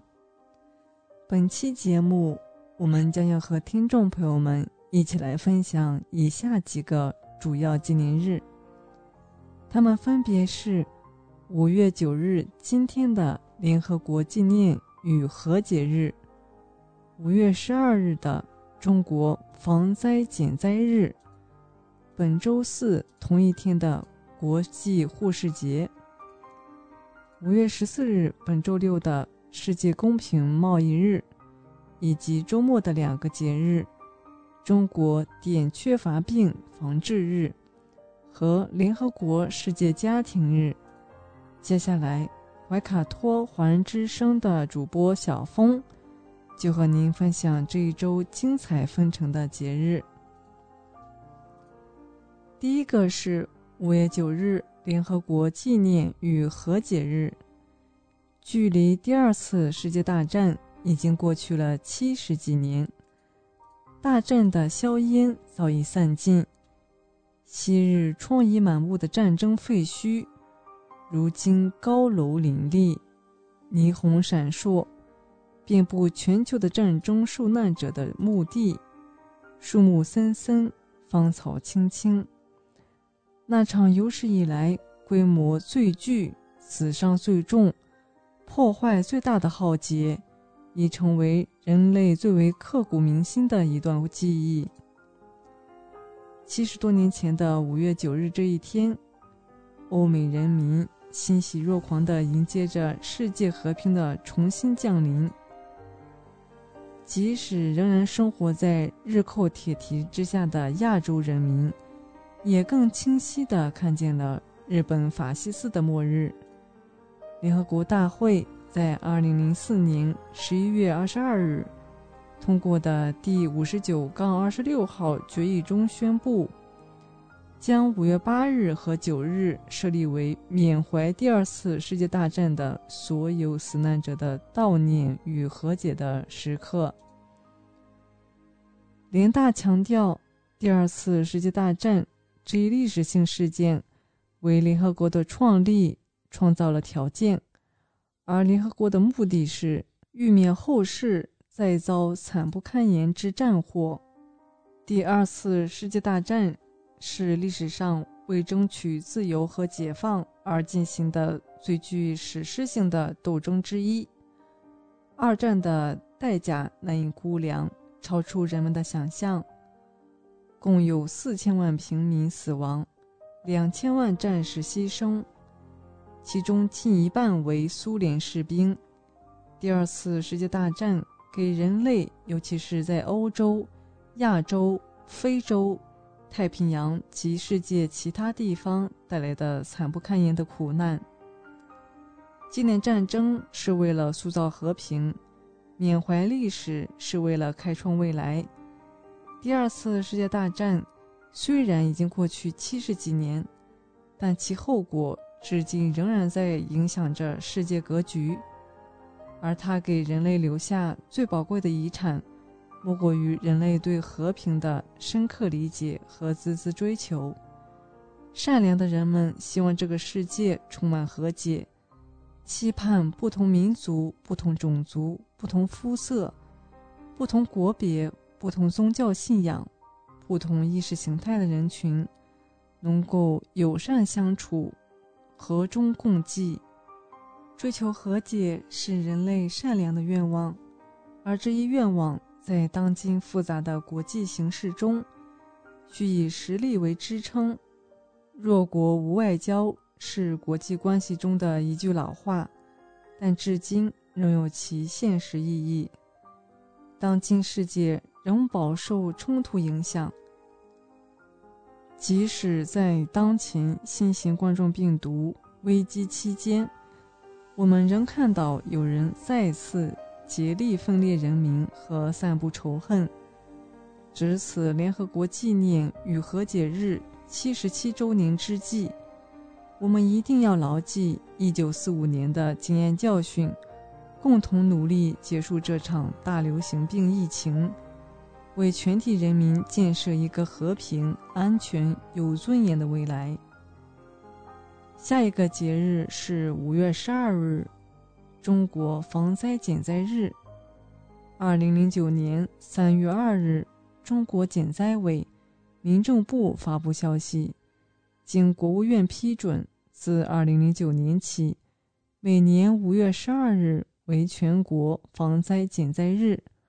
二零零九年五月十二日是中国第一个防灾减灾日，今年的五月十二日是中国第十四个全国防灾减灾日，主题为减轻灾害风险，守护美好家园。中国是世界上自然灾害最为严重的国家之一，灾害种类多，分布地域广，发生频率高。造成损失重。二零零八年五月十二日，中国四川汶川发生八点零级特大地震，损失影响之大，举世震惊。中国设立防灾减灾日，一方面是顺应社会各界对我国防灾减灾关注的诉求，另一方面也是提醒国民前事不忘，后事之师。更加重视防灾减灾，努力减少灾害损失。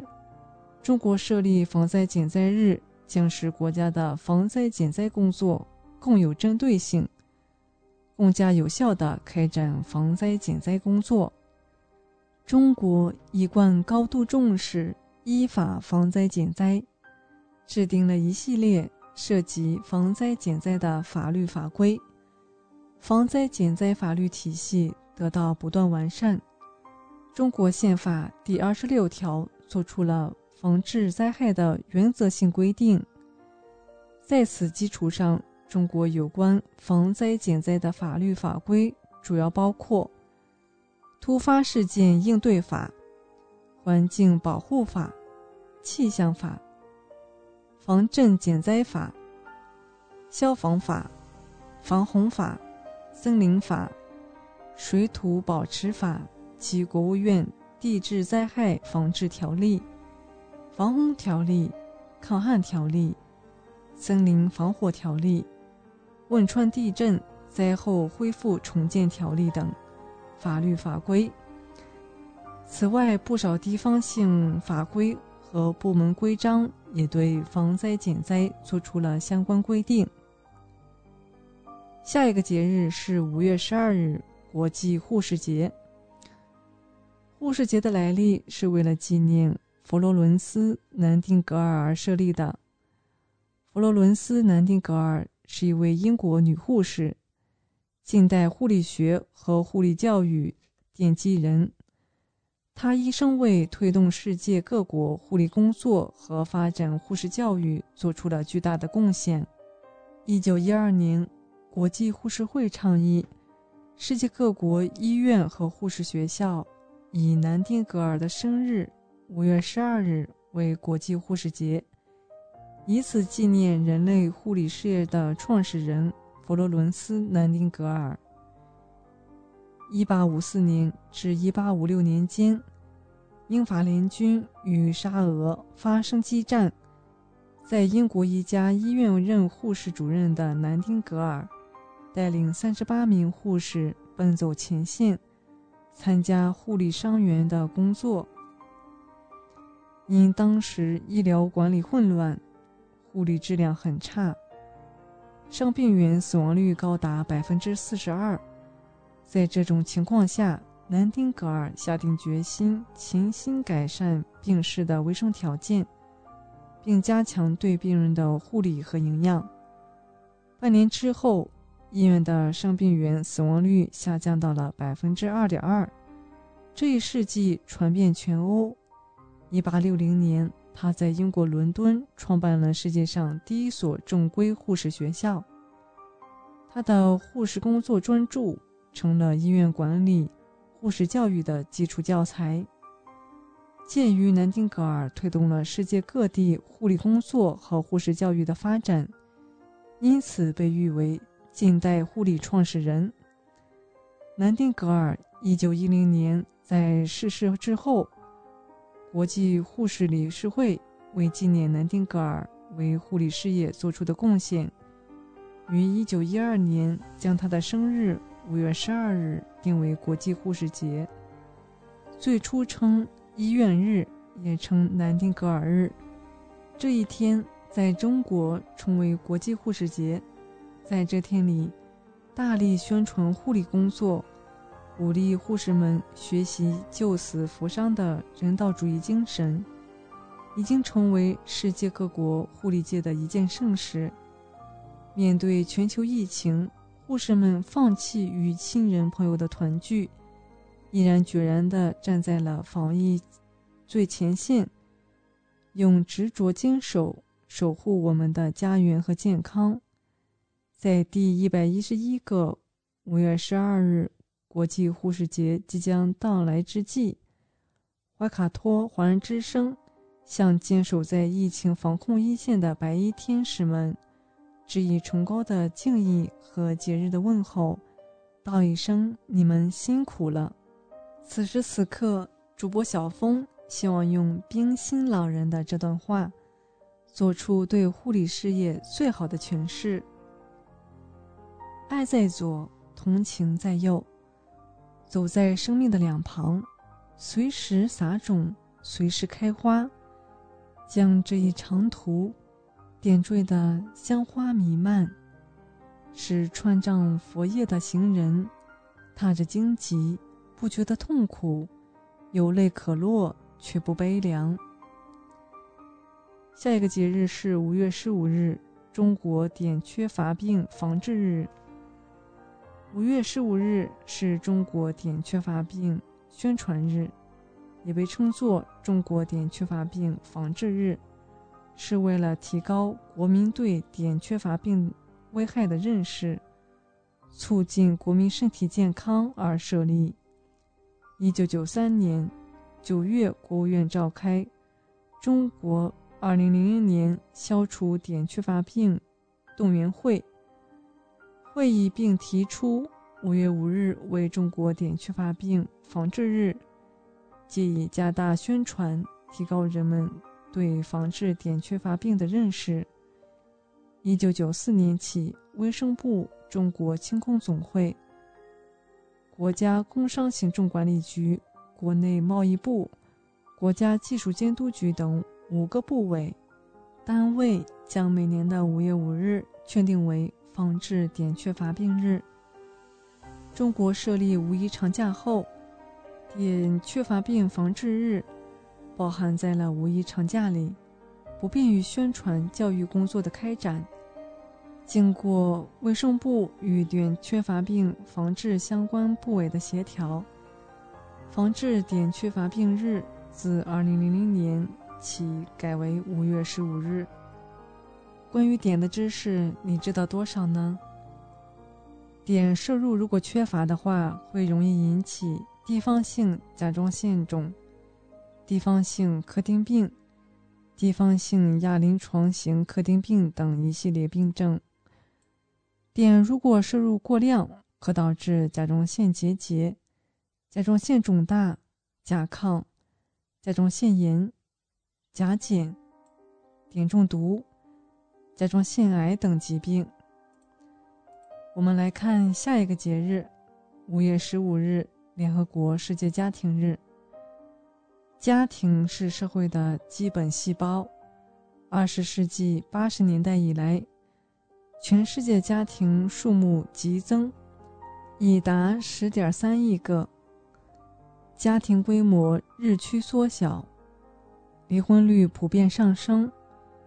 美国每两对结婚者中有一对婚变，西欧有三分之一的婚姻以离婚告终，人口老化问题日益严重，全世界六十五岁以上老人已达三点五亿，欧洲六十岁以上的老人已占总人口的五分之一，人们的家庭观念也在发生变化。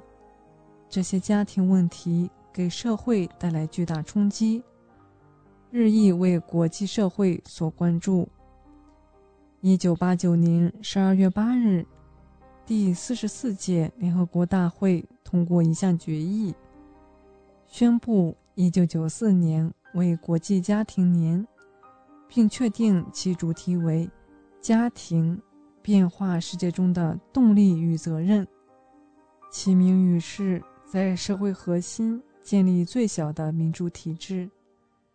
此后，联合国有关机构又确定以屋顶盖新的图案作为国际家庭年的标志，昭示人们用生命和爱心去建立温暖的家庭。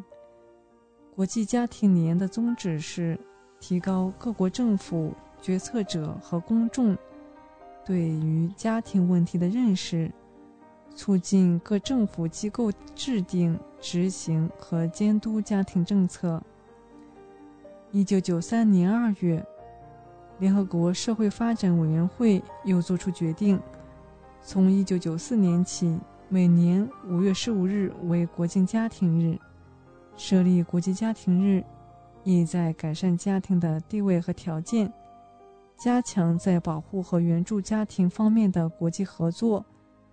家庭是为了满足人的天性而设立的一个集体。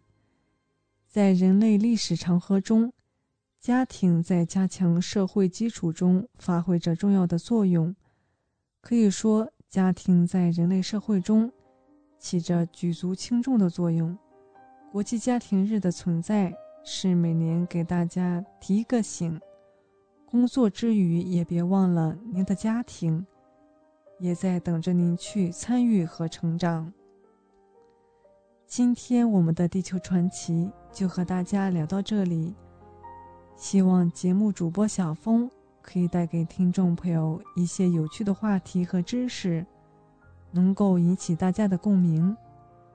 马上呢，我们就会进入深受听众朋友喜欢的生活百科，主持人会和大家一起探索和发现隐藏在日常生活中的趣味知识和实用技巧。不要走开。精彩稍后继续。聆听我的声音，精彩您的生活，美妙无处不在。怀卡托华人之声生活百科。怀卡托华人之声中文广播的听众朋友们，我是主持人小峰，我是主持人奥斯卡，感谢大家今晚的陪伴。现在来到了我们今天黄金时段华语播音的最后一个单元——生活百科。这是一个充满了生活小智慧的专题时间，主持人在这里和大家分享各种各样的趣味日常小窍门，让您在生活中更加得心应手。一些人认为，儿童是抵抗力最弱的群体，很多新闻报道。也将注意力更多放在疫情已感染到多少儿童身上。然而，实际情况却是，随着年龄的增长，一个人的免疫反应能力明显下降，会导致更高感染的风险。与年轻人相比，老年人感染传染病的几率和致死率都更高。在六十五岁以上的人群中，呼吸道感染、流感和肺炎是最重要的死亡原因。所以在关心下一代的同时，我们更要注意家中老人的身体健康，尤其对高龄人群，更要预防大于治疗。因为免疫力不仅是防病最好医生，也是抵御病毒第一防线。我们在日常生活中。常有的人一遇上天气突变就会头痛感冒，但是有的人就一点事儿也没有。归根到底还是免疫能力强弱的问题。同样，疫情期间身处同样的环境中，有的人被感染了，有的人却安然无恙。同样是新冠肺炎患者，有的患者是重症。有的患者甚至没有任何症状，究其原因，还是和人体自身的免疫力有很大关系。可以说，免疫力就是人体自带的好医生。四月二十八日，在二零二二世界免疫周“齐心抗击疫情，共筑免疫屏障”活动上，钟南山院士通过视频演讲时指出，新型冠状病毒肺炎的发生。发展以及预后，都和人体的免疫系统好坏密切相关。机体要真正的将新冠病毒清除干净，依靠的是自身的免疫系统。我们总是用打仗来形容病原体进入机体以后和免疫的相互作用。新冠就是比较典型的一个病原微生物。和人体免疫相互斗争的结果，导致临床各种类型，比如以下几个症状：无症状感染者是感染以后发病没有任何表现，病毒在上呼吸道存在，但是他自己没有任何表现。轻型，轻型的就是没有肺炎，只是上呼吸道有感染的表现，有点发热，这就叫轻型。还有普通型，普通型就比较典型了，有发热，有呼吸道症状，然后有肺炎。还有重型和危重型，有的一下子变成重型，突然病情恶化，甚至很快出问题了。老人免疫力本身较弱，还常常陷入几个免疫力误区。虽然很多老人对免疫力有重视，然而重视并不意味着大家真的知道如何保护好免疫力。很多人往往会陷入以下五大免疫力认识误区。第一个误区是盲目轻信一种食物。很多人的养生朋友圈经常会看到吃某一种食物或产品。免疫力就能暴增等文章。事实上，每个人体质不同，适合他的并不一定适合你，而且影响一个人免疫力的因素很多。没有科学均衡的饮食，单靠一种食物是很难的。误区二：运动越多，免疫力越强。大家都知道，运动对免疫系统有好处。为了占领朋友圈榜首，有的中老年听众一天走两三万步，或者明明身体已经出现不适，还在过量运动。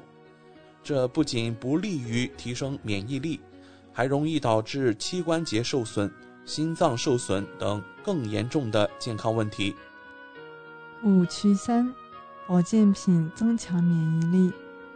很多人希望通过吃药提升免疫力，但实际上没有特别明确的药物能使免疫力上调。盲目长期吃药会增加药物性损伤的风险，药物还是有可能悄悄偷走免疫力。同样的，科学家到现在也没有找到任何一种保健品被证实可以增加免疫力、降低感染风险。因此，宣称能增加免疫力的保健食品，实际上没有什么作用。如果需要通过药物增强免疫力，必须在医生指导下严格遵医嘱服用。误区四：食物越香，身体越排斥。越吃越香的垃圾食品，可能让你在免疫系统的泪点上蹦跶。高油、高盐。高糖等重口味食品，已大范围的占领现代人的餐桌，而因饮食结构而导致心血管疾病死亡率、癌症死亡率，中国位列世界第一。我们来看第五个误区：无菌环境更易健康。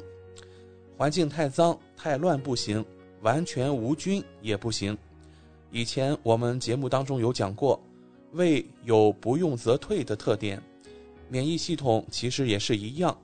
健康人群长期处于无菌环境中，免疫系统不怎么工作，细胞活性就会降低，对病原体的杀伤力也会逐渐减弱。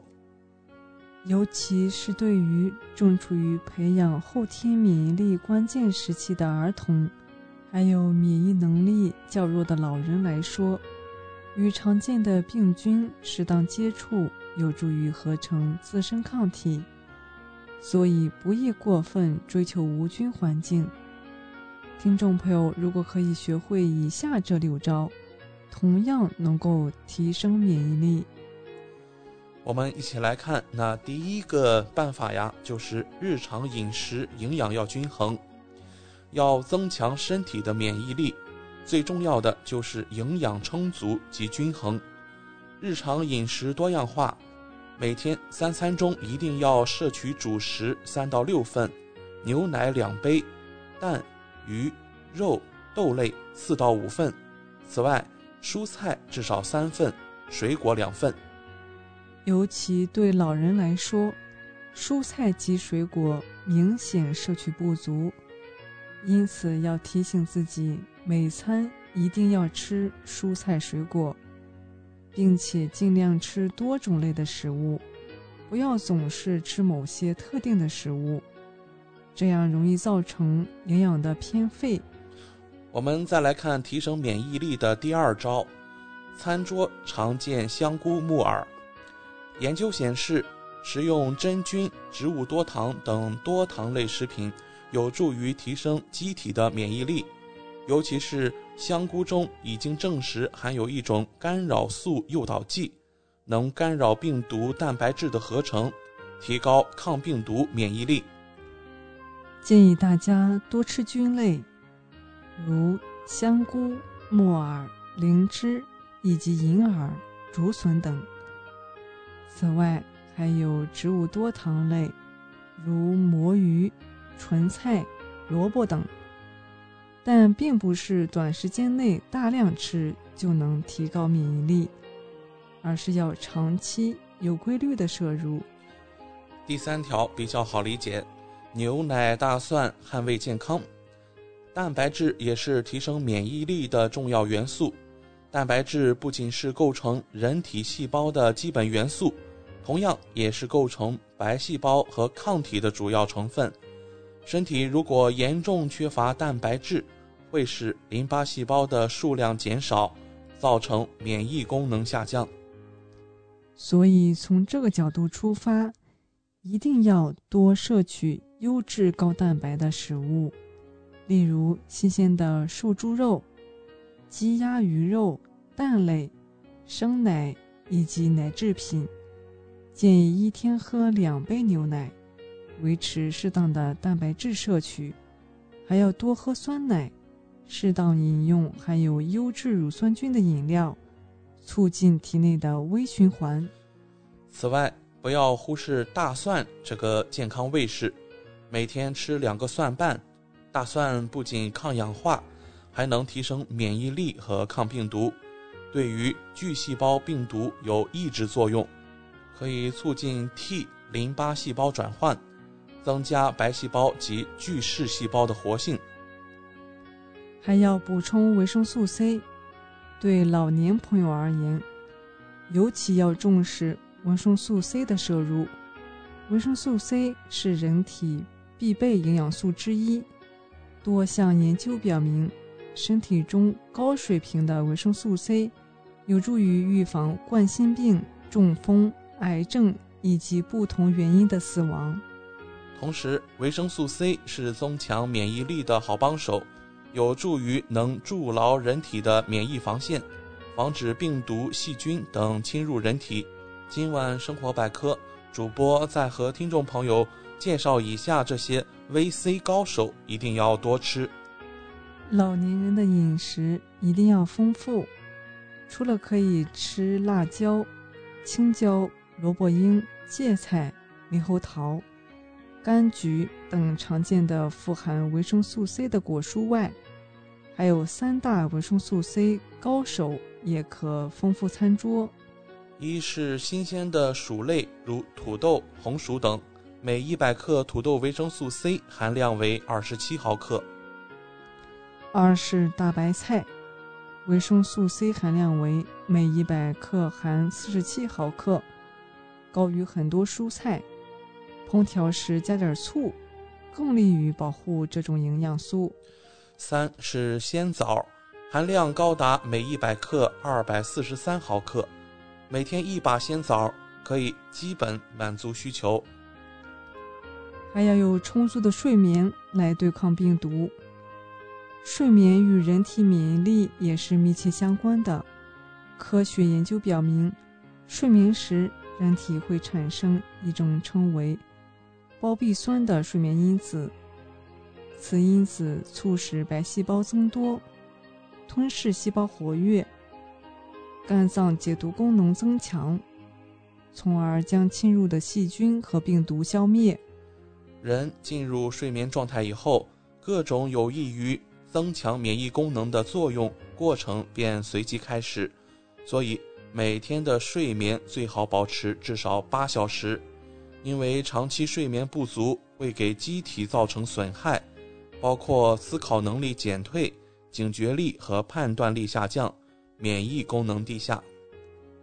还要生活规律，常晒太阳，要保持健康的生活规律，要保持正常睡眠。不能熬夜，同时还要保持良好的心态，维持好的情绪。那么还有啊，出门记得要晒晒太阳，阳光不仅能让人的心情变美妙，还有助于降低自身免疫性疾病的风险。建议每天晒晒太阳，每次十二分钟左右。免疫力是世界上最好的医生，老年朋友在生活中。更需要加以注意，别让免疫力随着年龄老去。嗯，说的没错。那么今天啊，十几分钟的节目也是过得飞快，我们生活百科也要告一段落了。希望小峰和奥斯卡在这里的分享，让大家感受到了来自日常生活方方面面的乐趣。谢谢您的收听。好的，各位听众，快要晚上九点钟了。那在星期一的夜里啊，我们依然和您来共同关注未来一周怀卡托本地的天气情况。根据气象部门的预测呀，未来一周我们将会迎来一个晴好的天气。那具体来看，明天星期二，最低温度四摄氏度，最高温度二十摄氏度；周三，最低温度二摄氏度，最高温度十六摄氏度；周四。晴天，最低三摄氏度，最高十七摄氏度。周五晴天，三摄氏度到十八摄氏度。周六、周日依然是晴转多云的天气，温度也将保持在最低零上三摄氏度到最高十九摄氏度。我们看到啊，天气已经出现了一个明显的变化。每一次呃，主播奥斯卡在节目结束之前和大家分享天气的时候啊。记忆当中总是记得我们本地天气会维持在十度、二十度左右。那么转眼间啊，新西兰也将会作为南半球城市之一迎来自己的冬季了。在这里啊，怀卡托华人之声也是呼吁各位听众朋友及时的注意添衣，注意及时的添衣保暖，让我们来共同度过这样一个即将来到的冬季吧。那我们今晚黄金时段的播音也将告一段落了。通过微信公众服务号“博雅文创”收听节目的听众朋友，您可以继续收听我们带给您的二十四小时精彩的华语广播。今晚主播奥斯卡、小峰、轩轩在这里共同祝愿各位听众朋友们晚安。我们在明天的黄金时段空中电波再见。怀卡托华人之声，音质天成。悦动人生，伴我随行。怀卡托华人之声，音质天成，乐动人生，伴我随行。You are listening to Waikato Chinese Voices. Follow our radio, share the world. 您正在收听的是 FM 八十九点零怀卡托华人之声广播电台节目，我们在新西兰为您播音。